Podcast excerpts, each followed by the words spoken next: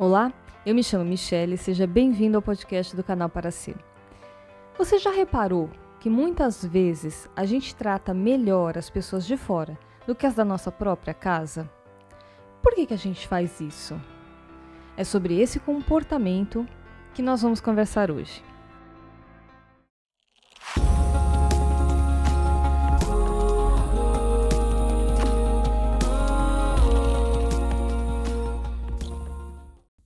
Os relacionamentos são, sem sombra de dúvida, um dos maiores desafios que a gente enfrenta na vida. É através dos relacionamentos que a gente constrói a nossa história, que a gente molda a nossa personalidade, que a gente aprende e cresce. E nenhum relacionamento exige mais da gente do que os familiares. Primeiro são os nossos pais, irmãos, avós, primos. Depois a gente cresce e vai acrescentando mais pessoas a essa lista: namorados, maridos, esposas, filhos. E é nesse círculo mais íntimo, de convívio diário e principalmente aqueles com os quais a gente divide o mesmo teto, que são os mais difíceis. Todo mundo consegue ser gentil, atencioso, divertido por algumas horas com os amigos, se divertindo num sábado à noite. Mas ser assim todo dia, com as mesmas pessoas, lidando com a rotina e as responsabilidades da vida, é muito mais difícil. E o motivo parece ser bem óbvio. O problema é a quantidade de tempo de convivência. Não é fácil lidar com o defeito das pessoas todos os dias. A nossa paciência não aguenta. É cansativo, é estressante. E as pessoas parece que não mudam. Se elas mudassem os seus comportamentos, mas seria muito mais fácil. Então, sim, é mais fácil ser simpático fora de casa. E a culpa não é nossa, é deles, não é mesmo? Bom, realmente a convivência diária nos expõe a muitos conflitos. E é por isso que ela nos ensina tanto. Essas relações, elas nos testam e nos permitem uma nova chance todo dia. Todo dia, o desafio de ser melhor do que eu fui ontem todo dia uma nova oportunidade de acertar onde eu estava errando, onde eu estou errando. E se estamos tratando melhor as pessoas de fora do que as da nossa própria casa, a culpa não é delas, é nossa mesmo. Quando estamos fora de casa, o nosso comportamento segue algumas regras de conduta social a gente vai se comportar de acordo com os protocolos sociais pré-estabelecidos de como agir e tratar as pessoas. Esses protocolos, eles não estão escritos em nenhum lugar, eles são implícitos. A gente sabe o certo e errado em cada ambiente. Existem protocolos no trabalho, no transporte público, no supermercado, na escola, e eles são bons. Eles vão garantir que as pessoas recebam o um mínimo de respeito e educação umas das outras. Se for pedir ajuda de um estranho na rua, por exemplo, eu sei que eu devo começar a minha fala com um por favor e terminar com um obrigado. Menos do que isso, e a pessoa vai sentir que ela não está sendo tratada com educação. Esses protocolos geram um bem-estar coletivo. Eu te trato bem, você me trata bem. Além desses protocolos, o nosso comportamento também é guiado por interesse, mais comumente pelos nossos interesses pessoais. Parece uma atitude muito mau caráter, né? Tratar bem os outros por interesse. E realmente é, quando feito ali inescrupulosamente. Mas em maior ou menor grau, todo mundo faz isso o tempo todo, até sem perceber. Aquele estranho que eu fui pedir ajuda na rua, o meu por favor e obrigada é o mínimo de educação que eu devo àquela pessoa. Mas muitas vezes também não é o tratar bem para gerar mais chances de conseguir o que eu quero? E o sorriso que eu ofereço? E a risada gentil do comentário que ele fez e que eu nem entendi de verdade? Se a gente trata bem as pessoas por interesse ou por respeito, se a gente percebe o que está fazendo ou se é inconsciente, essa é uma verdade que cabe a cada um julgar dentro de si. Só você sabe a real motivação dos seus atos e, pelo menos consigo mesmo, você precisa ser sincero. Mas, de fato, a gente faz isso. Não apenas para garantir os nossos interesses imediatos, mas também porque a gente quer ser aceito, a gente quer ser bem tratado, a gente deseja fazer parte de um grupo, receber um elogio. No podcast 8, a gente falou sobre as preocupações mundanas. Essas preocupações direcionam constantemente a forma como a gente trata as pessoas. Depois escuta esse podcast número 8 se você quiser saber mais. Bom, e além dos interesses pessoais, há também o interesse puro, pelo bem do outro. O ideal seria que a gente tratasse o outro bem simplesmente pelo bem, e não por interesse próprio. Mas se a gente ainda não consegue isso, o melhor que a gente pode fazer é ir praticando conscientemente essa mudança em nós, trocando o comportamento interesseiro pelo altruísta. Então, quando estamos fora de casa, de certa forma, a gente veste uma máscara de educação, de gentileza, de amabilidade, que vai garantir os nossos interesses, vai garantir que a gente seja aceito e benquisto. Por isso, como já dizia uma antiga amiga minha, a gente só sabe de verdade quem é uma pessoa da porta de casa para dentro. O que não deixa de ser verdade, porque aquilo que somos, simplesmente somos, independente do lugar, não é mesmo? Se eu sou honesta, eu preciso ser honesta sozinha, num quarto cheio de dinheiro, do mesmo jeito que eu seria em um cofre com câmeras. Se a minha honestidade só é sustentada quando estão me observando, então eu ainda não sou verdadeiramente honesta. O mesmo vale para a forma como eu me relaciono com as pessoas da minha casa. Se na rua eu sou muito amável, mas dentro de casa eu sequer ofereço um bom dia às pessoas, então eu não sou verdadeiramente amável. Eu apenas sustento uma amabilidade nos ambientes que podem me favorecer. E estando em um ambiente em que eu sinto que não preciso agir assim, eu abandono o comportamento.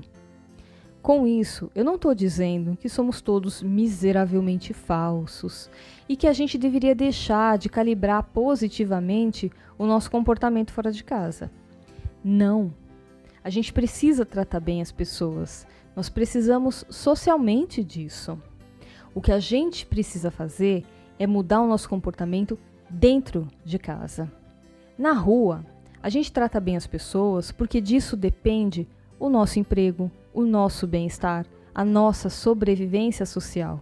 É uma ação consciente, de caso pensado. Você não vai gritar e brigar com um colega de trabalho porque ele fez alguma coisa errada.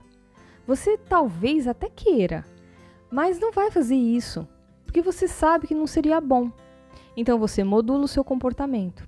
Você vai se acalmar, vai ser tolerante e vai resolver a situação com o mínimo possível de desconforto.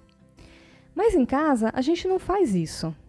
A gente não pensa na forma como está tratando as pessoas, no impacto das nossas palavras, na intensidade das nossas ações. A gente simplesmente segue ali a nossa verdadeira natureza de ser, sem controlar as frustrações ou intolerâncias que a gente tem pelas pessoas. A intimidade que existe na convivência familiar gera a sensação de que não é preciso cerimônia com aquelas pessoas. E a gente considera a gentileza e educação como uma cerimônia. Porque quando a gente age assim na rua, a gente não está sendo natural. A gente está meio que sendo cerimonioso. Só que gentileza, educação, não é cerimônia. É respeito, é consideração. E a gente deve isso para todo mundo. E a gente deve isso muito mais para as pessoas com as quais a gente divide a nossa vida. Porque o bem-estar dessas pessoas está diretamente relacionado a você e às suas atitudes. Você influencia profundamente a vida delas, para o bem e para o mal. Além da falta de cerimônia, essa intimidade cria outra ideia enganosa a de que as pessoas da sua casa não têm sentimentos e necessidades individuais, de que eles são apenas uma extensão de você e não indivíduos únicos. Os filhos, por exemplo, e aqui eu estou falando mais dos filhos adultos, dificilmente enxergam os pais como algo além disso. Se eles não estão ali desempenhando as suas funções de pais, os filhos não chegam a pensar na existência deles como pessoas. Não parece relevante perguntar para sua mãe como foi o dia dela. Ela é apenas sua mãe. Muitas vezes a gente é extremamente dedicado a um amigo de fora, mas a gente sequer sabe o que está acontecendo na vida de um irmão.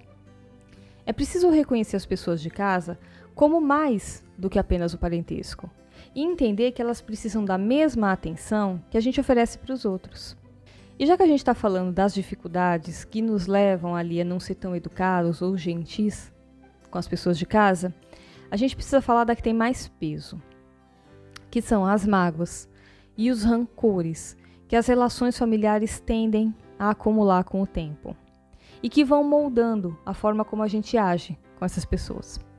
Toda família tem sua história de erros e acertos. E essa nem é uma exclusividade familiar. Se você conviver tempo suficiente com qualquer pessoa, ela também vai errar e acertar com você. Se os erros cometidos na sua família não foram graves a ponto de gerar uma ruptura definitiva, se vocês ainda convivem ou moram juntos, vale a pena permanecer pautando o seu comportamento pelo passado? Essa é a sua mente dando atenção apenas às memórias ruins, enquanto os momentos verdadeiramente bons e totalmente corretos que as pessoas da sua família tiveram com você desaparecem. Porque eles existem e muitas vezes são bem mais numerosos que os ruins, mas ainda assim a gente mantém a nossa mente aferrada às memórias que apenas denigrem a imagem do outro. Uma forma de superar essas memórias é fazer uma distinção entre o que a pessoa fez e o que ela pretendia fazer. É comum a gente ver intenção onde na verdade não existia nenhuma. Nos sentimos magoados por acreditar que aquele foi um ato direcionado para nós, por maldade, com intenção de nos ferir quando na verdade foi só a pessoa errando, porque é imperfeita, exatamente como nós. Até agora, parece que só existem coisas ruins e dificuldades na convivência familiar, não é? Mas não, claro que não. Muito pelo contrário. Mas infelizmente, e para muito mais famílias do que a gente desconfia, quando a porta se fecha, é assim que as coisas funcionam. As pessoas não conversam, não se tratam bem, se distratam, brigam mais do que se apoiam. Muitas pessoas cresceram em casas onde faltava gentileza, atenção e, sem perceber, repetem o mesmo comportamento na sua família adulta. E isso falando só do que é comum, do normal, entre aspas.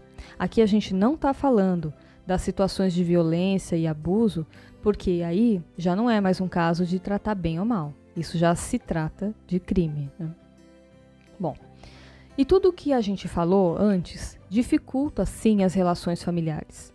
E sempre vai ser mais fácil ser mais gentil nas relações fora de casa. Mas essas relações só são mais fáceis porque são mais rasas, porque envolvem menos responsabilidades porque se desenvolvem em torno de situações mais imediatas.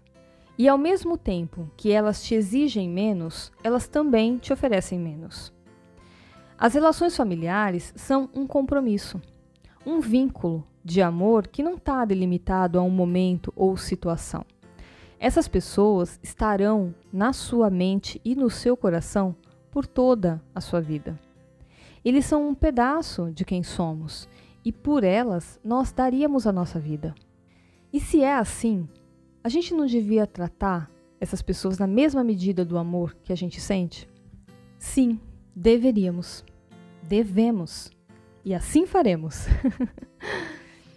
Primeiro, a gente precisa se observar. Como que eu estou agindo? Eu sou gentil nas minhas palavras? Não sou. Por que não sou?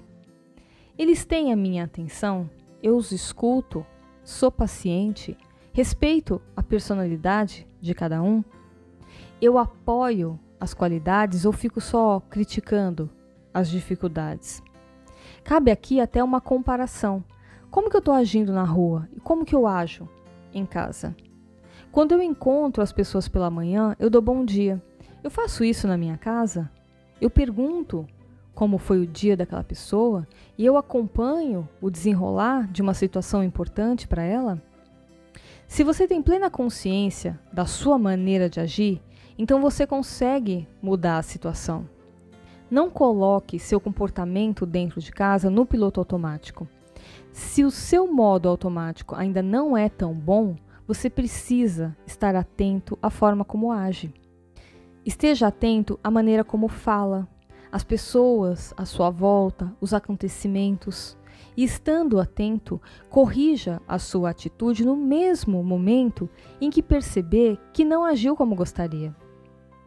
Comportamentos são hábitos, podem ser mudados, podem ser aprendidos. É só uma questão de ajustar o que não está bom. Depois de ajustar, de criar bons hábitos de comportamento, eles se tornam parte de quem você é naturalmente. É um piloto automático atualizado. E não importa se você não é a pessoa mais difícil da sua casa, se quem deveria fazer isso, do seu ponto de vista, é o outro. O outro também tem o ponto de vista dele, e no dele pode ser você o problema. Toda relação é reativa. As pessoas tendem a responder tudo na mesma medida.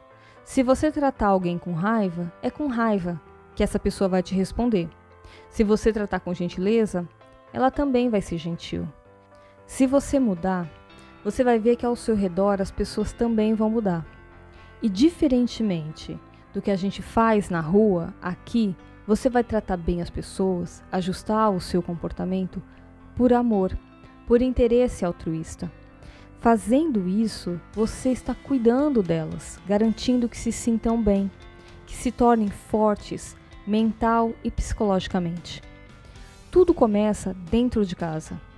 Quando o ambiente da nossa casa é bom, é amoroso, é acolhedor, é mais fácil lidar com as dificuldades do mundo.